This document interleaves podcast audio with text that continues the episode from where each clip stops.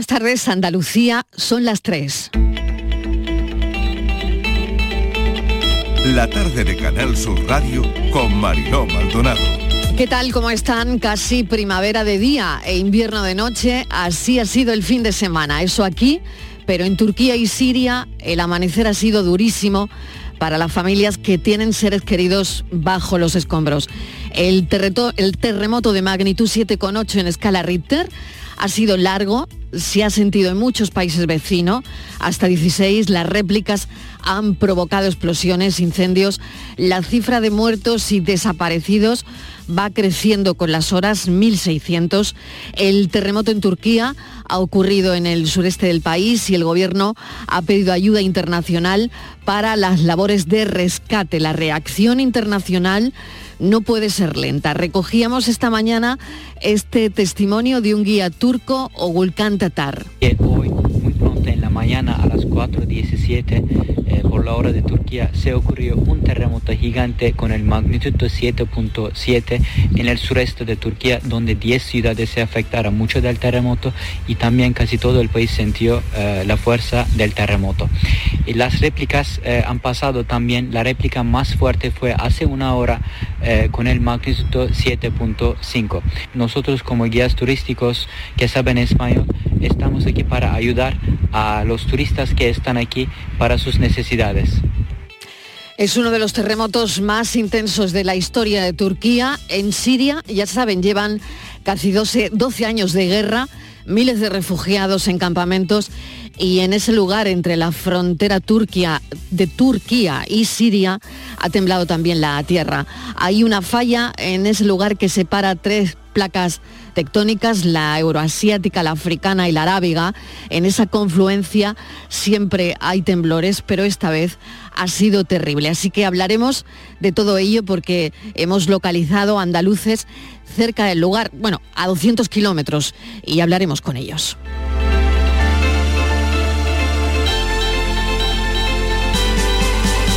Nuestra segunda historia, ya existe un traje que cuando te lo pones te conviertes en una persona de 90 años.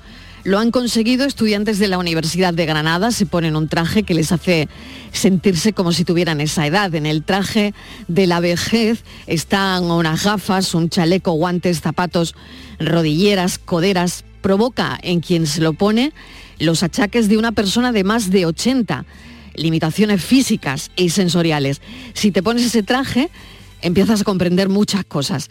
Por ejemplo, el por qué una persona de 80 años tarda más en sentarse que una de 30, porque hoy en la tele, con un volumen alto, el traje te hace pasar en segundos de tener 30 a tener 90. Conocer esa sensación puede ser buena para todo el mundo, pero especialmente para quienes van a trabajar con personas mayores que podrán entender que no es que quieran llamar la atención o que sean más lentos, sino que es su realidad 24 horas al día. Así que hablaremos de todo esto porque nos vamos a poner la piel de una persona de más de 80 años analizando todos estos parámetros. Va a ser aquí en la tarde, dentro de un instante. Vamos a por la tarde del lunes.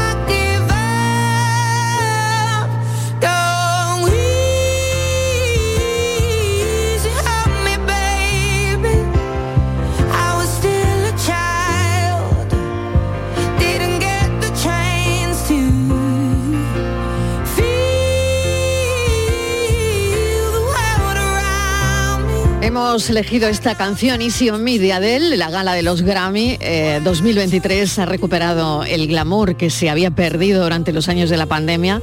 Ha estado marcada por la fecha muy concreta del 50 aniversario del hip hop. Eh, segundo Grammy hemos visto para Rosalía. Beyoncé se lo ha llevado todo 32 la artista que más Grammys ha conseguido en la historia de la música. Y Adele, que la están escuchando, ganadora del Grammy a la mejor interpretación pop solista. Nos encanta en la tarde. Gana por cuarta vez ese Grammy a la mejor interpretación. Decimosexto Grammy. Vaya colección que tiene también Adele.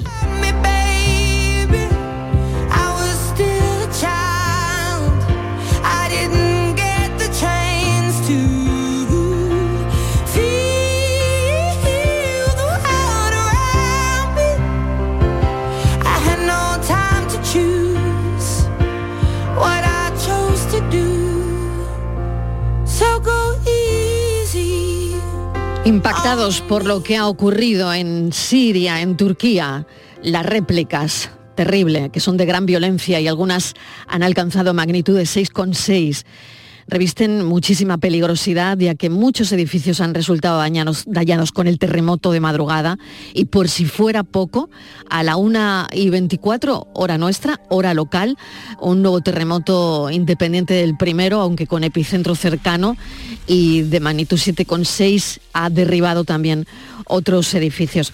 Vamos a ir cerca, eh, porque lo han sentido también en Chipre, entre todos esos países que han sentido el terremoto. Vamos a contactar con Álvaro Granero Cabello, es director ejecutivo de tu empresa en Chipre, ha nacido en Sevilla y lleva viviendo año y medio por allí. Álvaro, ¿qué tal? Bienvenido. Hola, buenas, ¿qué tal? ¿Cómo estamos? Muy bien, ¿cómo, cómo es tu experiencia? ¿Cómo lo has sentido? ¿Qué, qué sensación has tenido? Bueno, yo la verdad es que estaba dormido cuando ha sucedido, pero es de esto que tienes como un sueño, que sucede algo raro y nada, eh, esta mañana ya cuando he visto WhatsApp, he estado hablando con la gente y demás, pues todos los compañeros de trabajo, gente del gimnasio, etcétera, sí que lo habían sentido y por lo visto ha sido, bueno, pues una réplica que, que ha estado durando como unos dos minutos, más o menos, y, se ha hecho sentir bastante fuerte, sí. Mm, madre mía, Álvaro, y bueno, ¿qué pensabas? Porque en situaciones como esta, no sé, ¿uno qué hace? Bueno, ya te digo, yo estaba dormido, entonces poco, pero lo que, bueno, sí que es verdad que pues la gente con la que he estado hablando y demás, pues ha salido a la calle, se ha, bueno, ha cogido lo que tenía un poco más a mano y se ha ido a la calle, ¿no? Y sí que es verdad que este verano pasado pasó algo parecido también, ya ha sucedido un par de veces este verano pasado y pues lo que se hace es eso, es salir rápidamente a la calle, ponerte en algún sitio al descubierto y, bueno, pues intentar tomar algunas medidas preventivas. Claro, estás a unos 200 kilómetros de la zona donde ha sido el terremoto, ¿no? Sí, sí, sí, sí. está bastante cerca y aquí pues sí que es verdad que aquí los edificios son más nuevos, ¿no? Tienen mejor estructura, etcétera. Entonces, pues no se ha resentido, pero en algunos lugares de la isla sí que ha habido algunos daños y demás. Pero en lo que es mi zona no, no ha habido daños fuertes, ¿no? Pero bueno. Se acaba de desactivar la alerta de tsunami en Italia, no sé, me imagino que cuando uno piensa, Álvaro, en todo eso y estás en una isla, ¿no? Yo la verdad que no, me he pensado demasiado, pero bueno, que sobre todo el terremoto, lo de tsunami, pues no sé, pero lo del terremoto sí que es verdad que impresiona un poco más, ¿no? Y, y sobre todo eso, que si te pilla de noche, por ejemplo, y no te enteras, pues que, bueno, te puede pillar desprevenido. Desde luego. Álvaro, un saludo, muchísimas gracias. Venga, buenas tardes. Adiós. Gracias, buenas tardes. Pedro Jesús Molina Muñoz es profesor de español en la Universidad de Chipre y, también parece que lo ha sentido. Pedro Jesús, ¿qué tal? Bienvenido. Hola, Pedro. Bueno, parece que no lo tenemos todavía. No sé cómo están las comunicaciones, pero lo vamos a intentar en un segundo estamos localizando, tratando de localizar personas que, andaluces que estén cerca de la zona donde ha ocurrido el terremoto.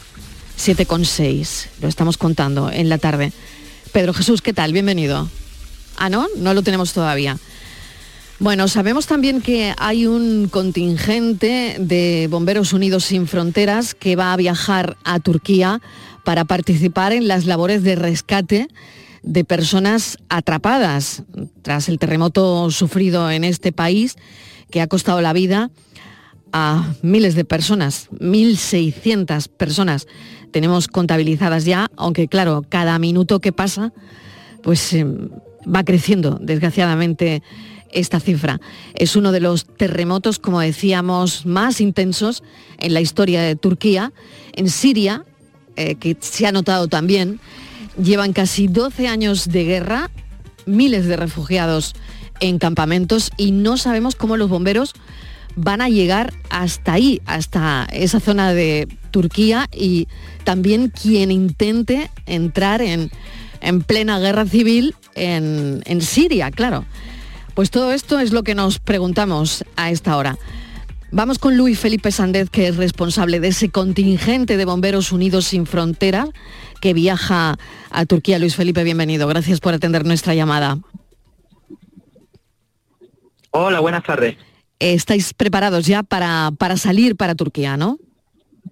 Eh, así es, nos estamos desplazando 13 compañeros que saldremos en el contingente de Bomberos Unidos sin Frontera y en este momento nos estamos desplazando desde Huelva, Córdoba y Murcia y Madrid, que son las zonas de donde saldremos.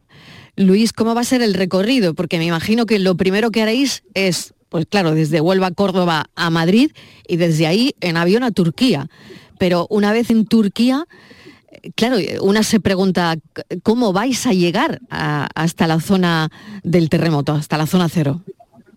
Eh, pues ya tenemos un, gabinete de crisis de Bomberos Unidos trabajando en ellos, que son los que se encargan ahora mismo de hacer ese tipo de gestiones, pero sobre todo in situ. Una vez que lleguemos allí a Estambul, intentaremos a través de las autoridades desplazarnos con sus medios a la zona de la catástrofe y si hay muchos impedimentos, no están volando o demás, eh, lo haremos por carretera como lo hemos hecho otras veces.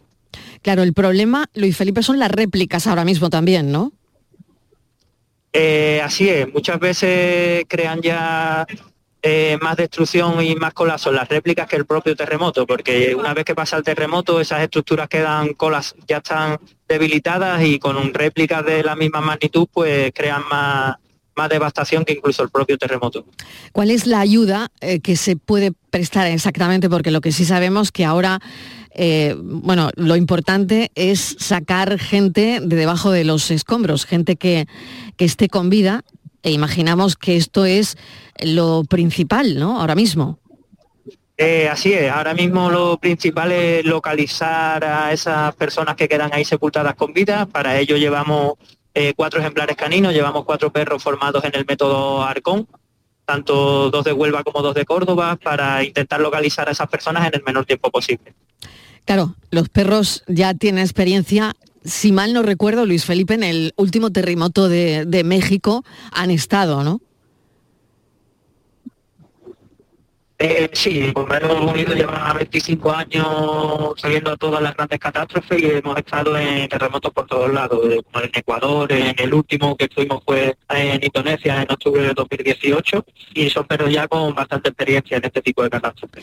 Y Luis Felipe, os da tiempo, me imagino, ahora ese equipo que está trabajando coordinadamente con vosotros, supongo que, os hacen llegar hasta, hasta la zona hasta la zona cero donde ha ocurrido todo para que podáis empezar a prestar ayuda eh, pues a lo que haga falta, ¿no?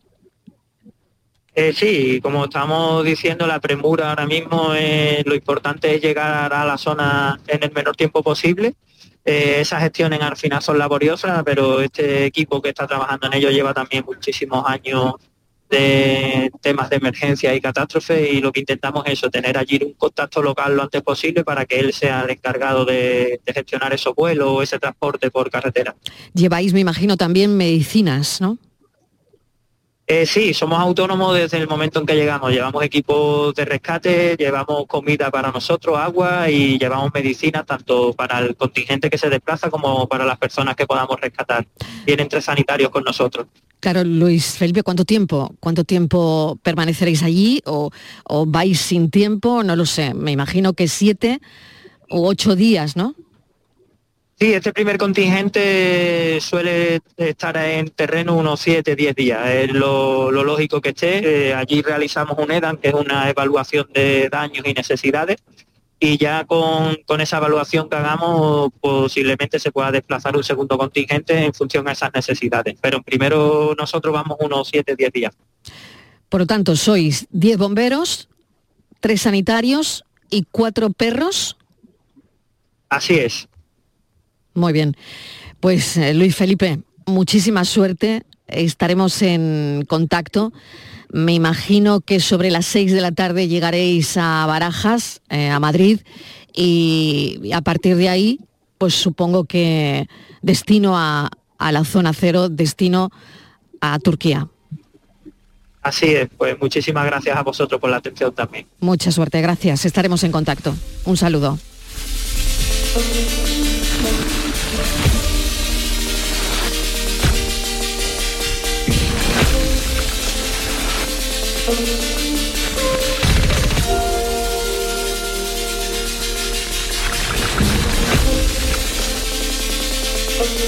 Volvemos a Chipre, donde está Pedro Jesús Molina. Pedro, ¿qué tal? Bienvenido.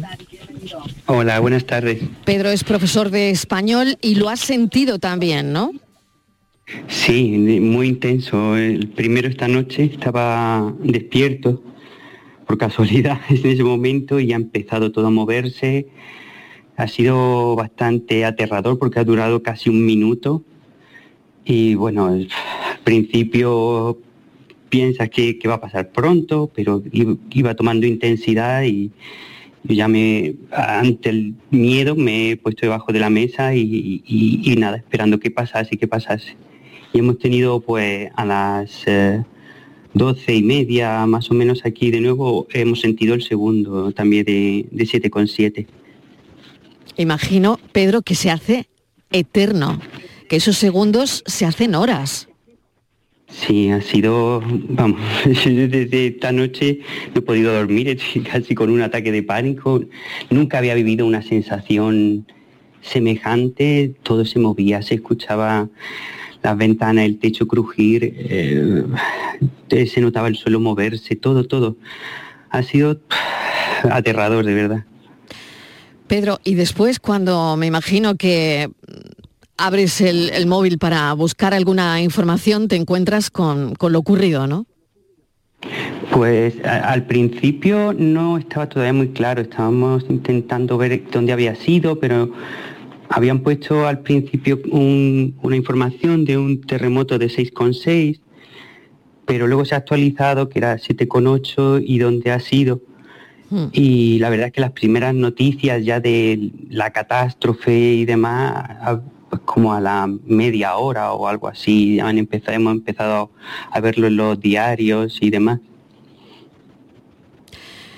Madre mía, pues Pedro, me han dicho que, tienes ahora mismo mm, pánico de, estar metido en casa, ¿no? Sí, sí, en cuanto... Has estado, toda, has estado toda la noche en la calle, ¿no?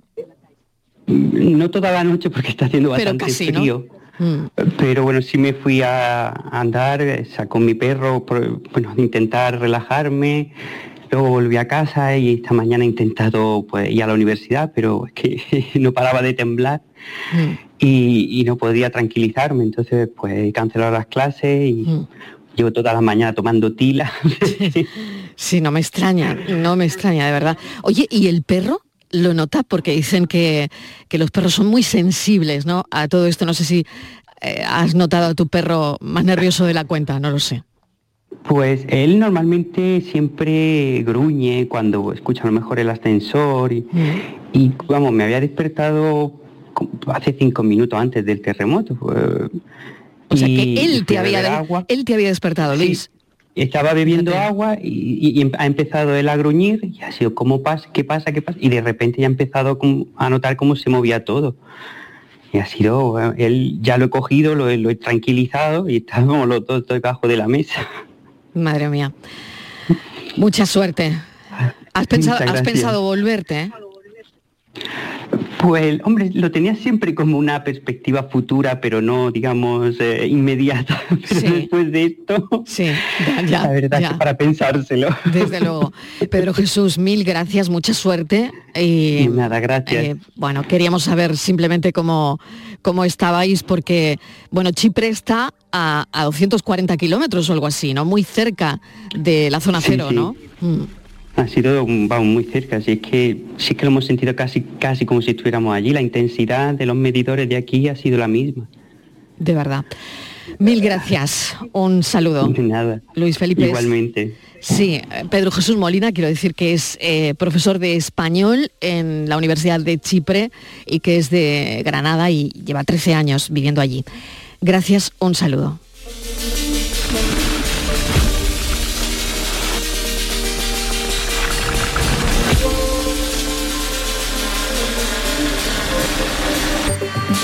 Vamos a dar un repaso a las placas tectónicas porque dicen que esto se debe a que la mayor parte del país se encuentra en la placa tectónica de Anatolia, que está entre dos principales, que es la euroasiática y la africana, y otra menor, que es la árabe.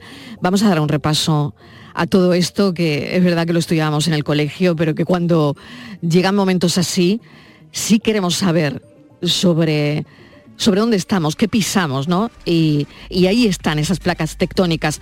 Manuel Regueiro es presidente del Colegio Oficial de Geólogos de España. Profesor Regueiro, bienvenido, gracias por atendernos. Bien hallados, muchas gracias a vosotros por, llamar. Bueno, y sobre todo queremos, queremos saber eso, ¿no? Eh, la zona, esta zona cero, se encuentra entre tres placas, ¿no? Sí, eh, la zona, la península de Anatolia es un fragmento de la, de la placa eh, euroasiática, que es la que donde está España.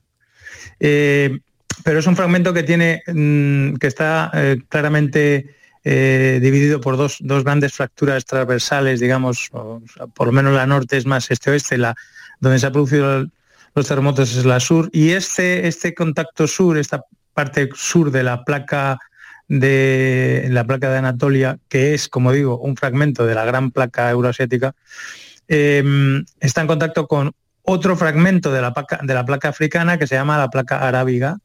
Eh, igual que la placa de la India se separó de la placa africana y luego pues colisionó con la euroasiática para formar los Himalayas, la placa arábiga se separó de la placa africana y em, impacta contra ese sur de Turquía, de la península de Anatolia y es la que está generando toda esta enorme cantidad de terremotos. Pero esto es la evolución normal de la tectónica de placas.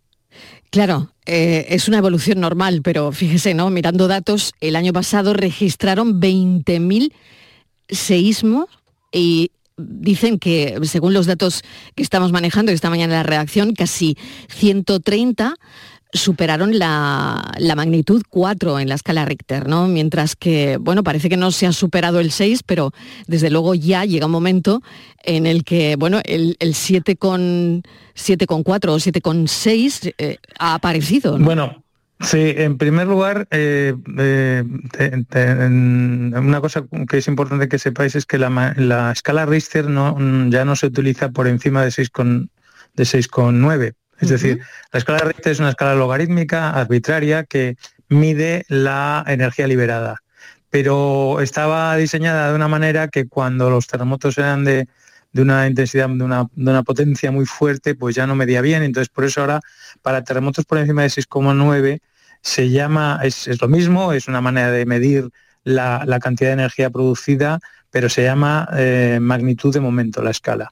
Un 7,8 es una barbaridad, equivale a 1.250.000 toneladas de, TNT, eh, pero una de las réplicas de 7,7 es un millón de toneladas de TNT, es decir, que es una cantidad de energía brutal. Pero esto es mm, relativamente, si el problema no, no son las placas y sus movimientos, sino la gente que vive por esos sitios que, es evidente que aunque Turquía ha hecho un gran esfuerzo en, norma antisísmica, tiene su propia mm. red sísmica, por cierto, y dan los datos, pues está claro que si hay por encima de 1.500 muertos, eso quiere decir que muchos edificios no respetaban la norma. Hemos visto algunas imágenes de edificios que se caen. Em, cuando un edificio se cae es que no tenía no tenía no estaba aplicando ninguna norma antisísmica. Es decir, que con esa magnitud hay edificios que podrían no caerse si estuviesen bien construidos. Sí, sí claro, claro. Sí, sí. Podrían sobrevivir a, esa magnitud. sí, por supuesto, sí. Es una cuestión de diseñarlos. El otro día había un programa sobre Tokio. Tokio tiene terremotos muy frecuentes. Los edificios oscilan 30, 40, 50 centímetros y no le pasa nada porque están diseñados. En California también tienen muchos edificios diseñados antisísmicos. Es decir, es evidente que si, que si llegamos a, magnitudes de, momento eh, altísimas, pues evidentemente no, hay manera de, construir edificios que, que, aguanten esa, esa, esa, cantidad de energía liberada. Pero bueno, hasta siete y pico se podría podría, se, podría diseñar para resistirlos. Es decir, que es verdad que en España, como nunca hemos tenido terremotos de esa, prácticamente ninguno, alguno ha habido de todos modos, pero no muchos, pues eh, aquí en España el más alto que se ha que se ha medido es el terremoto de Lisboa en 1755, que en realidad no fue en España, pero produjo un fuerte tsunami que fue de 8,5 en Richter, pero no se sabe muy bien realmente porque fue en 1755 y se midió en función de los daños generados. Y el más reciente, el de Cabo San Vicente en el año 69, que bueno, en Huelva dejó 18 casas inhabitables y cuatro casas en, la Cristina. También es que estaba, es un terremoto en el mar, no es lo mismo que te que un terremoto como este que estaba a 7 kilómetros de profundidad y bueno, el epicentro a 600 kilómetros al sur de Ankara, en fin. Y además es un terremoto que se ha producido por la noche, con lo cual la gente está dentro. Y es eh, difícil sobrevivir a un terremoto si, si primero no te han formado. Es decir, es otra, otra cosa muy importante. De acuerdo con, o sea, la mayoría de la gente, si se produce un terremoto aquí en España, en cualquier país que no tenga un poquito de formación, no sabe qué hacer. Entonces, mm. una de las cosas que deben estudiarse en los colegios y advertir en los sitios donde puede haber algún tipo de terremotos en España, por ejemplo, pues en los hoteles debería haber algún tipo de, simbología, igual que se van a colocar ahora un montón de carteles en el sur de España sobre, porque ya se han colocado las boyas para antitsunamis, pues se debería también advertir esto. Es verdad que tenemos menos riesgo y que aquí es poco probable que ocurra nada de lo que está ocurriendo ahora mismo en Turquía, pero allí, teniendo los conocimientos, pues no construyen las casas solventemente, algunas sí, pero muchas han caído, entonces debe ser que mm. muchas no. Hmm. Manuel, quería preguntarle eh, también sobre esa alerta de tsunami que ha tenido Italia y que ahora mismo, bueno, pues ya, ya no está, pero la relación, ¿no? La relación del terremoto de Turquía con una posible eh, alerta, bueno, con, un posible tsunami, sí, claro, o sea, lo único que, a ver, esa falla va directa, esa, esa gran falla transformante del sur de, de Anatolia, va directa a Chipre, eh, por lo tanto, si, esa, si se hubiese producido algún sismo en el fondo marino, pues se produciría una enorme ola. Pero bueno, parece que es una alerta que se da, por si acaso, pero luego han visto que no ha habido, que la ola no, no se ha generado, que no ha habido el terremoto en el fondo marino, parece ser que solo han sido en tierra. Y bueno, está muy bien que lo hayan previsto, porque imagínate que, que la ola aparece y, y no han hecho nada. Quiere decir que está mejor advertir, oye, cuidado, y después, si no pasa nada, pues quitar la alerta, que es lo que han hecho porque esa, esa ola llegaría mm. de pasar por Italia y Cerdeña y, Chipre y Creta, pues podría llegar a, Mallorca, obviamente. De hecho, nosotros a veces nos tenemos algún terremoto del norte de, Angola, que de, Argelia, que, que, produce olillas un poco más fuertes en, en las Islas Baleares. Manuel Regueiro, pues le agradecemos enormemente que nos haya explicado con detalle la tectónica de, placas. Eh, a mí me encanta la, geografía y, desde luego la geología, pero qué pena que siempre la tengamos que recordar, ¿verdad? Cuando, cuando hay momentos así, ¿no? Eh, es, triste porque lo que tendríamos que tener es todos un amplio conocimiento de geología y de sus riesgos, realmente sobre todo los riesgos geológicos, incluso en España el riesgo geológico más importante no son los terremotos, son las inundaciones y sigue sin haber mm. suficiente información a nivel de los colegios para que los niños estén en alerta y, y sepan a qué atenerse cuando se produce alguno de estos desastres. ¿no? Manuel Regueiro, presidente del Colegio Oficial de Geólogos de España, muchísimas gracias. Un saludo. Un placer. Tres y media. Además, eh, hoy queremos extender todo esto porque pese a los adelantos tecnológicos y los avances científicos, pese al progreso, pocas situaciones nos hace sentir más, más frágil al, ser humano que un temblor de tierra, Miguel. Sí, estaba, buenas tardes. Estaba pensando en el miedo que nos contaba el profesor Pedro Luis eh, Molina, ¿no? Desde, desde Chipre. Qué miedo que la tiembla, que la tierra tiemble a tus pies, ¿no? Pues fíjate, con más de 1.600 víctimas ya, yo había escrito 1.400, pero ya son más de 1.600. Este temblor que ha asolado buena parte de la región de Anatolia en Turquía y la zona noroccidental de Siria va camino de ocupar un lugar destacado en la lista de terremotos con más víctimas mortales de la historia. Ese trágico ranking lo encabeza por el momento con más de 200.000 fallecidos la sacudida que se sintió en 2004 en el Océano Índico, al norte de la isla de Sumatra. Mucho más cerca, en Portugal, como acabamos de escuchar, perecieron casi 60.000 personas en 1755, tras un seísmo que provocó también importantes daños en construcciones andaluzas. Y la lista es mucho más extensa, descubriéndonos lugares eh, de los que hasta el momento de la catástrofe pues sabíamos muy poco. Por ejemplo, de Gaziantep. No sé si tú puedes situar Gaziantep. Bueno, pues está muy cerca de Chipre, donde hemos estado hablando con estos profesores. Está muy cerca también de Siria. Está en una costa eh, muy visitada de, eh, en Turquía es la ciudad turca de, más de dos millones de habitantes que ha visto cómo se venía abajo, por ejemplo, el castillo que habían levantado los romanos. Muchos ignorábamos que esta ciudad acoge uno de los mayores campamentos de refugiados del planeta. ¿eh? Allí estuvo hace seis años, por ejemplo, la mandataria alemana Angela Merkel. Gaziantep, uno de los campos de refugiados más grandes del planeta, recibe una importante visita. La canciller alemana y el presidente del Consejo Europeo han sido recibidos por el primer ministro turco. Todos tienen interés en mostrar que el acuerdo sobre los migrantes entre Ankara y Bruselas funciona.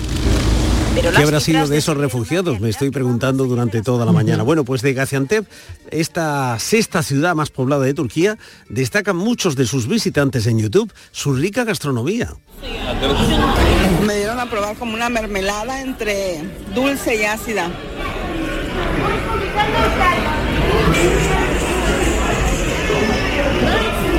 También tienen sus chiles.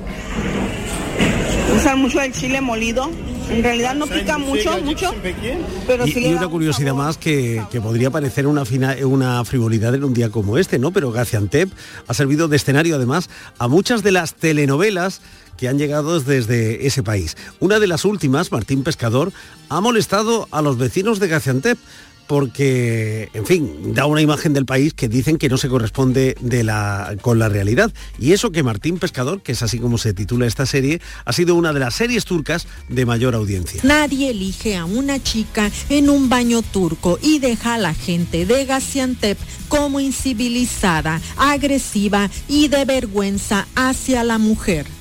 Los ciudadanos hicieron un llamado en redes sociales al Consejo Supremo de Radio y Televisión para revisar y cancelar la serie. Hasta el pues fíjate, Marilo, toda esa vida ha quedado sepultada por un terremoto que ha llevado la muerte y la devastación a una ciudad que tiene más de 4.000 años de historia, que se dice pronto. Es además una de las zonas más importantes de cultivo de pistacho también una activa área industrial. Tiene un equipo en la Superliga del fútbol turco y su hospitalidad es tan famosa como, como su universidad. A esta hora conectan con Ganciapet, con Ganciatep, que no lo digo bien, muchas cadenas de televisión del mundo para seguir en directo las tareas de desescombro y búsqueda de supervivientes. Este sonido llega desde, desde esta ciudad turca.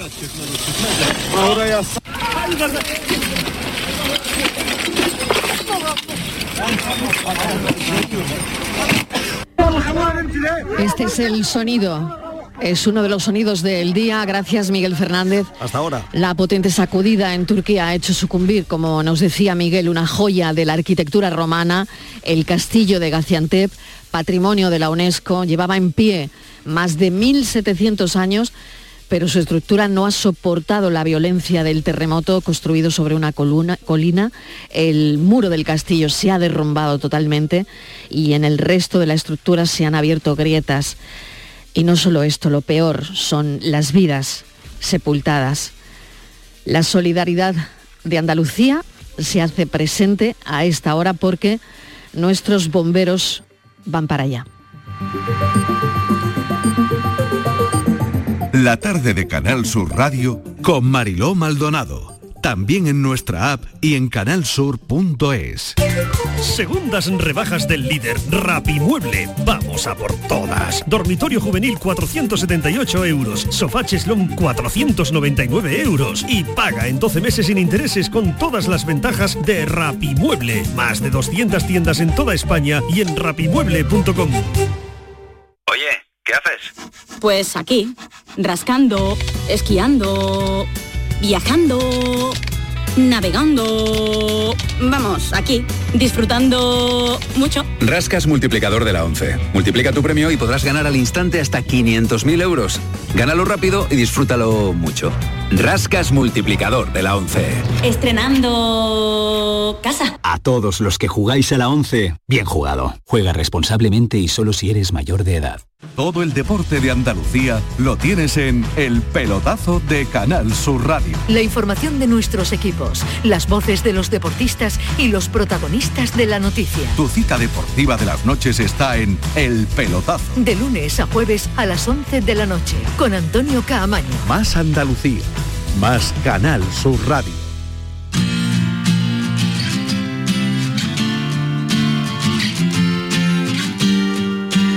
La tarde de Canal Sur Radio con Mariló Maldonado.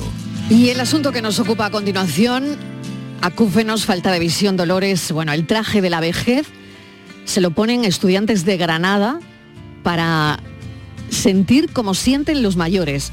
Experimentan sordera, experimentan problemas de movilidad, dolores de espalda o de rodilla, algún temblor de manos.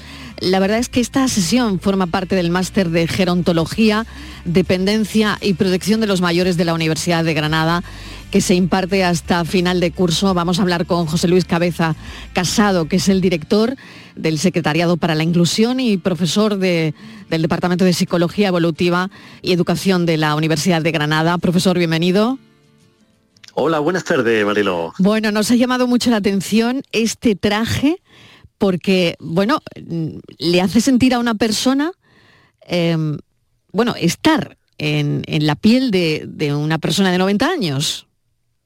Exactamente. Este traje, bueno, pues lo que intentamos es que las personas que estamos formando, que van a ser los futuros profesionales, que van a trabajar con las personas mayores, pues antes que nada experimenten en primera persona todos estos achaques que pueden experimentar nuestros mayores cuando trabajen con ellos.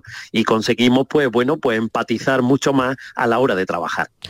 Claro, porque el traje te hace sentirte, como decía anteriormente, como si tuvieras 90 años. ¿Cómo, cómo han conseguido el traje? Porque, em, claro, yo creo que ponerse el traje, estar en la piel de una persona de 80 años, es empezar a entender muchas cosas, ¿no? Exactamente. En este máster que llevamos ya desde muchos años formando a, los profesionales que trabajan con mayores, hace tiempo lo hacíamos de una forma un poquito más artesanal, a través de pesos, etcétera, pero vimos que en Alemania precisamente se había comercializado esta idea y bueno, pues la Universidad de Granada adquirió este traje, lo compró para que pudiesen formarse nuestros futuros profesionales. La verdad que estar dentro del traje, aunque sea un momentito, te hace recapacitar, te hace pensar mucho cómo muchos de los achaques que a veces dicen nuestros mayores eh, no son llamadas de atención, son realmente vivencia en primera persona y que ellos la viven 24 horas al día, 7 días a la semana. Con lo cual creemos que es muy importante, junto a la formación que le damos teórica, que experimenten estas sensaciones para comprender realmente lo que sienten los mayores.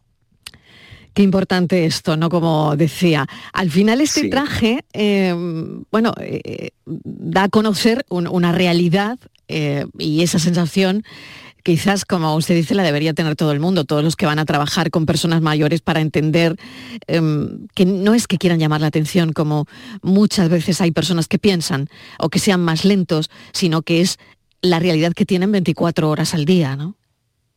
Exactamente. Y yo creo incluso más allá, que no solamente los futuros profesionales que van a trabajar en residencia, en centros de día, etcétera, sino que yo creo que cualquier ciudadano de alguna forma o de otra mm, debería experimentar estas sensaciones, porque estos edadismos muchas veces o estas discriminaciones por edad se dan en la vida cotidiana, se dan en supermercados, se dan en un semáforo que dura poco o en un banco. Eh, y yo creo que experimentar esto y sentirlo en primera persona nos haría ser mucho más y mucho más empático con los mayores, que, bueno, envejecer es una alegría y, seguramente pues los que tengamos suerte llegaremos a ser también mayores y tenemos que ser empáticos con nuestras personas mayores. Pues mil gracias de verdad por, bueno, esto me parece me parece genial, sinceramente. Y, ojalá, eh, ojalá sirva, ¿verdad?, para de alguna manera ponerlos en la piel de una persona mayor. José Luis Cabeza Casado, mil gracias por habernos atendido y le seguiremos la pista a este traje y también a los alumnos para ver qué concluyen, ¿no? Después del máster. Muchísimas gracias, Marilo. un abrazo muy fuerte. Un saludo. Vamos con la foto del día. Foto del día. El pasado 25 de enero, Yassin Kanya, de nacionalidad marroquí de 25 años, asesinó con un machete a sacristán de la iglesia de La Palma, Diego Valencia, e hirió a otras cuatro personas, entre ellas el sacerdote de otro templo católico en Algeciras. El suceso, lejos de provocar una ruptura entre las comunidades cristianas e islámicas de la ciudad, generó un sentimiento de unidad como puede apreciarse en la imagen tomada por el compañero de Europa Press, Nono Rico. En ella podemos contemplar cómo dos mujeres musulmanas depositan velas y flores como muestras de dolor donde caía el cuerpo sin vida del sacristán tras el ataque en la Plaza Alta. Buenas tardes. ¿De quién es la foto de hoy, Claudia? Bienvenida. Hola Mariló. Hoy la foto nos, nos la manda Erasmo Fenoy, que es un fotoperiodista algecireño, muy reconocido en 2022 con el premio Andalucía de Periodismo por una impactante imagen de una operación policial contra el narcotráfico en la playa de Getarés. Este señor, Erasmo Fenoy, está licenciado en comunicación audiovisual y lleva más de 15 años vinculado al mundo de la prensa y la publicidad. Desde 2005 además es el responsable de fotografía del diario Europa Sur y sus trabajos han sido publicados en medios nacionales como El País, Público y El Mundo, entre otros, por supuesto. Desde 2018 colabora con UNICEF en su informe sobre los derechos de las niñas y niños inmigrantes no acompañados en la frontera sur española. Y por supuesto, Marilo, ya saben nuestros oyentes que pueden ver la foto del día en nuestras redes sociales. Muchas gracias. Gracias, Claudia. Fotoperiodistas que buscan su imagen del día. La tarde de Canal Sur Radio con Mariló Maldonado. También en nuestra app y en canalsur.es. La radio de Andalucía está en Canal Sur Sevilla. Centro de Implantología Oral de Sevilla. Campaña de ayuda al decentado total Estudio radiográfico, colocación de dos implantes y elaboración de la prótesis, solo 1.500 euros. Nuestra web, ciosevilla.com o llame al teléfono 954 22 22 60. Bienvenidos a Sacaba. Mil metros de electrodomésticos con primeras marcas. Grupos Whirlpool, Bosch y Electrolux. Gran oferta. Microondas Whirlpool de 20 litros con grill antes 129 euros. Llévatelo ahora por solo 79 euros. Y de 25 litros y 900 vatios con grill antes 179 euros. Llévatelo ahora por solo 99 euros. Y solo hasta fin de existencia. Solo tú y Sacaba. Tus programas favoritos están en la web y en la app de Canal Sur Radio, la radio de Andalucía en Sevilla. En Canal Sur Radio, por tu salud, responde siempre a tus dudas. Hola, este lunes hablamos de la epilepsia y de cómo en algunos casos la enfermedad puede solucionarse con cirugía, una técnica en la que Andalucía, por cierto, es pionera. Hablamos de epilepsia con todas tus dudas, tus preguntas y los mejores profesionales en directo. Envíanos tus consultas desde ya en una nota de voz al 616 135 135 por tu salud. Desde las 6 de la tarde con Enrique Jesús Moreno. Más Andalucía, más Canal Sur Radio. La tarde de Canal Sur Radio con Mariló Maldonado. Estos son nuestros teléfonos 95 1039 105 y 95 1039 16. 670 94 30 15 670 940 200 para las personas que quieran dejarnos un mensaje de audio. Andalucía pregunta esta hora con José María del Río, abogado experto en Derecho de Familia y Herencias. José María, bienvenido. Bien hallada, Marilo, buenas tardes. Y Estivaliz Martínez, mesa de redacción, que ya está con nosotros. Adelante, Estivaliz. Hola, ¿qué tal? Muy buenas tardes y feliz lunes para todos. Antes de empezar con las noticias, Mariló, podemos comentar una noticia que a mí me ha llamado la atención. Yo no sé si hasta ahí llega la cosa. Venga. Em, la ruptura, todos conocemos, la ruptura de Isabel Presley y de Vargas Llosa después de ocho años juntos. Isabel, que el 18 de febrero eh, de este año va a cumplir 73 años, eh, atravesado por tres matrimonios, eh, separaciones. Y Vargas Llosa, que va a cumplir 87 años, el próximo 28 de marzo, pues también ha, pasado, ha tenido más, de, más divorcios, dos, y varias relaciones. Y curiosamente, Marilo, resulta que esta ruptura a estas edades, digo lo de las edades, porque a estas edades dicen que está eh, creando eh, tendencia, tendencia social, que esto está animando a personas, a parejas de estas edades, bueno, pues a poner fin a su relación. Y yo le quería preguntar a José María del Río, que también es experto en derecho de familia, si él ha detectado esta tendencia de la que dicen los medios que, que hay. José María. Estivali, buenas tardes. Ah, adelante. Mm, vamos a ver, en general no.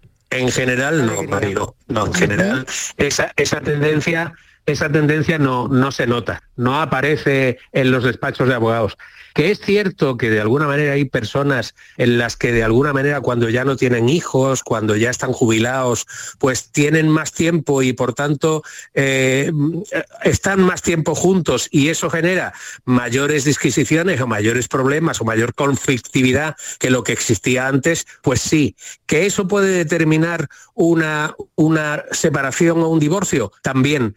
Pero pero de alguna manera no porque eh, la alta sociedad, la jet de, España se divorcie o se separe. Eso, eh, eso tiene un comportamiento distinto, porque aquí estamos hablando de cuestiones religiosas, de cuestiones ideológicas, de cuestiones de salud y, y, nosotros no somos las parejas de la jet set que se divorcian por un eh, quítame allá esas pajas, como dice el refrán.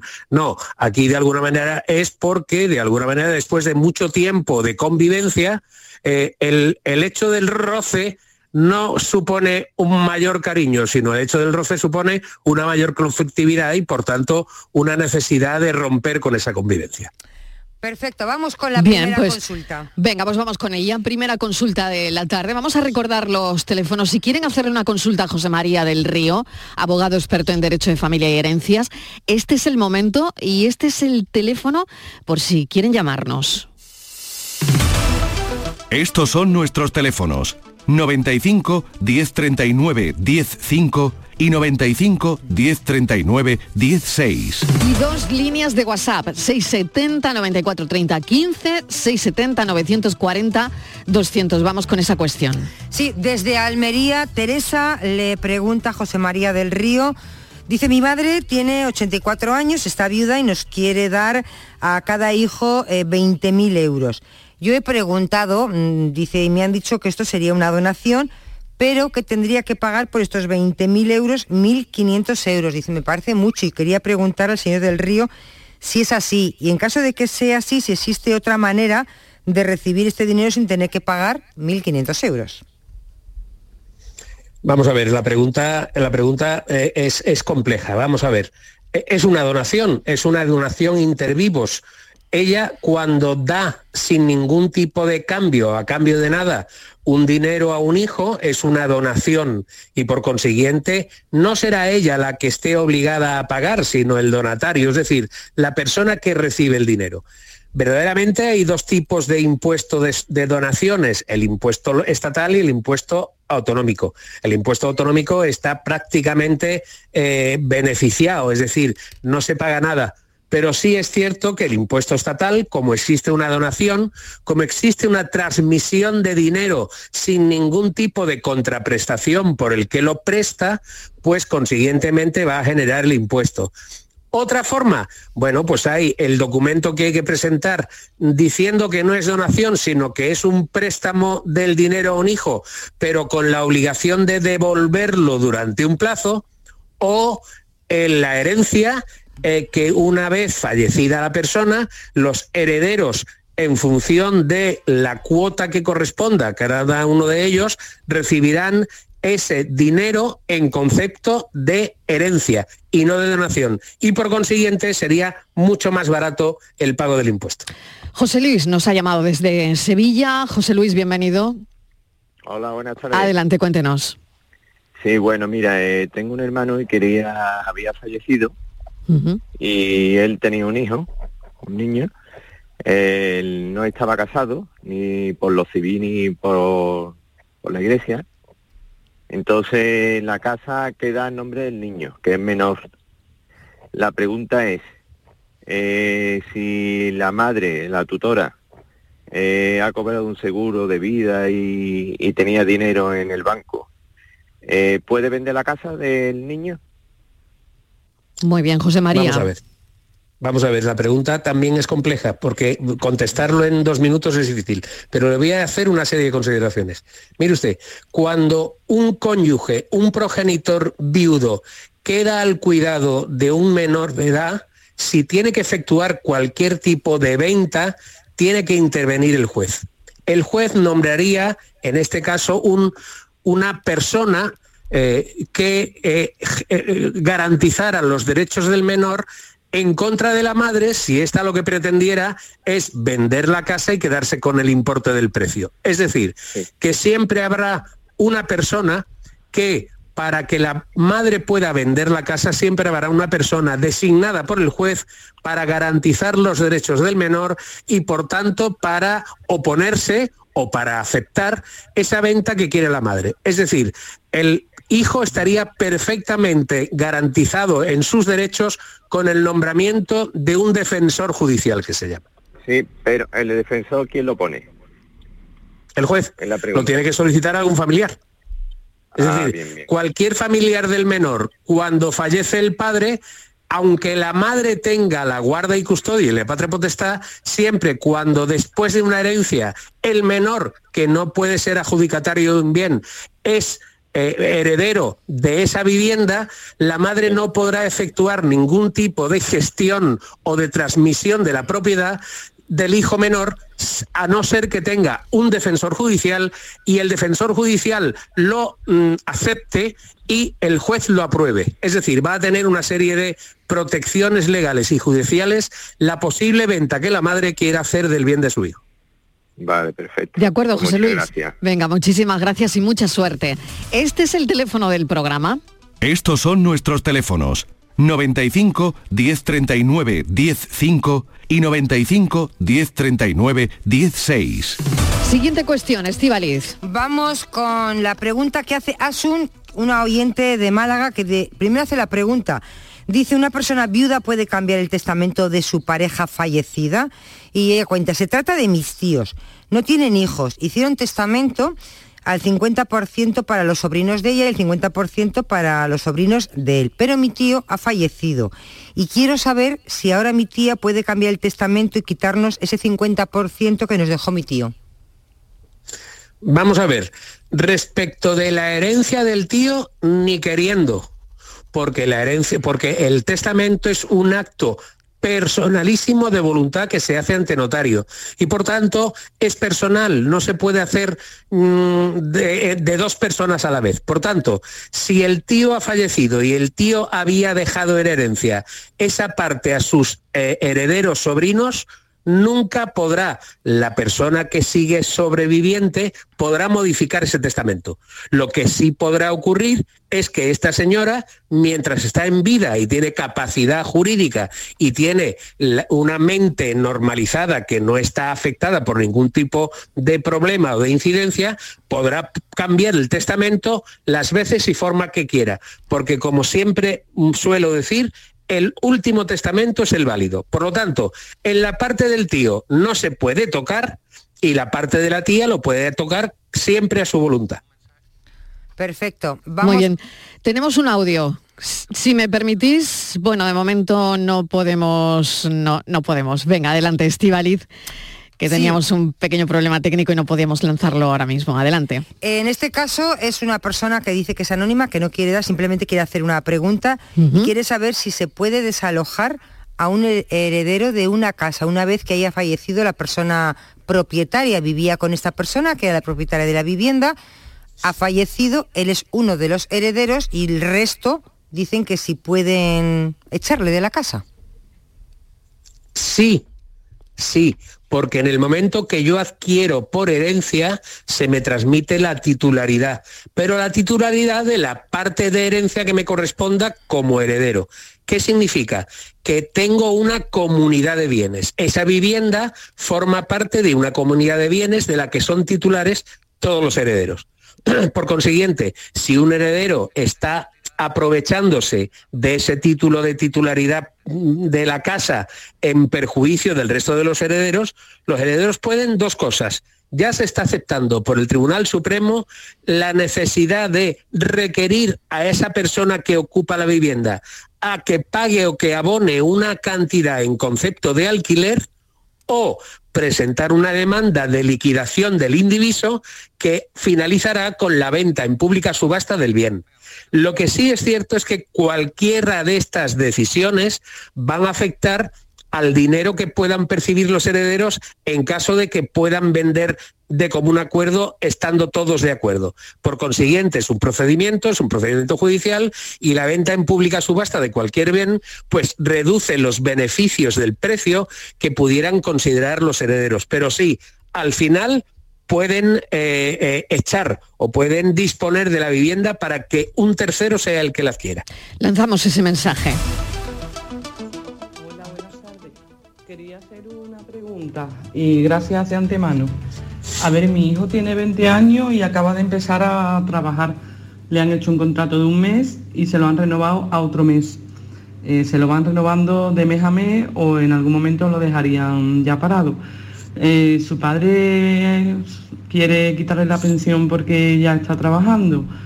Eh, no sabemos si es correcto porque no es un trabajo estable, pero bueno, quería saber la opinión del, del experto. Muchas gracias. Muy bien. José María, creo que la situación es muy clara. A ver. Es decir, no, vamos a ver, se puede vender. Lo que pasa es que se va a vender tarde y mal tarde porque será después de un procedimiento judicial de liquidación de indiviso y mal porque normalmente la venta de los bienes en pública subasta normalmente reduce eh, de primera postura el precio inicial de la vivienda. Por consiguiente, lo van a poder echar, pero va a tardar tiempo y van a perder dinero en la venta judicial. Una cosa, José María, es que no has oído el mensaje que te acabamos de poner. Hemos Ah, puesto perdón. otro mensaje. No, no, no, perdón ninguno, porque el problema es de audio. Es decir, a ti no te ha llegado el mensaje de, de la oyente, pero me quedo ya sin tiempo. Lo que vamos a hacer es que te lo lanzamos y la semana que viene lo volvemos, eh, lo, lo tratamos de resolver. Hola. De acuerdo. O bueno, lo lanzamos Quería de nuevo. Venga. Pregunta. ¿Lo oyes, José María? No.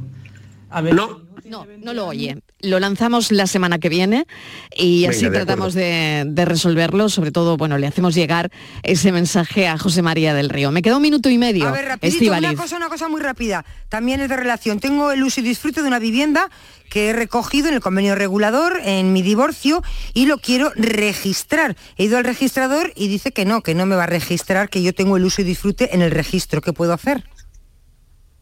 Bueno, pues directamente ir al juzgado y solicitar del juzgado que se notifique y que se inscriba la sentencia en el registro de la propiedad. Una cosa es que el registrador diga que no a un particular, pero seguramente el registrador no dirá que no a una orden judicial que le obliga y que le dice que tiene que inscribirlo. José María, pues perfecto, porque bueno, la verdad es que hemos resuelto un montón de cuestiones. Queda pendiente eh, la que tenemos de la oyente que no has podido oír por un problema técnico, porque te tenemos a ti por la misma línea y probablemente no has podido oír el mensaje como nosotros. Así que bueno, emplazamos eh, pues esta cita que tenemos con el abogado experto en Derecho de Familia y Herencias al próximo lunes. José María, mil gracias, como siempre. A vosotras siempre. Venga, buenas tardes. Y a Estíbaliz hasta dentro de un instante que avanzaremos nuestro café de las cuatro. Hoy en la entrevista tenemos a un psiquiatra y, y no solo decirles que es un psiquiatra, sino también dicen que ahora mismo es el mejor psiquiatra de este país. Se llama Álvaro Monleón.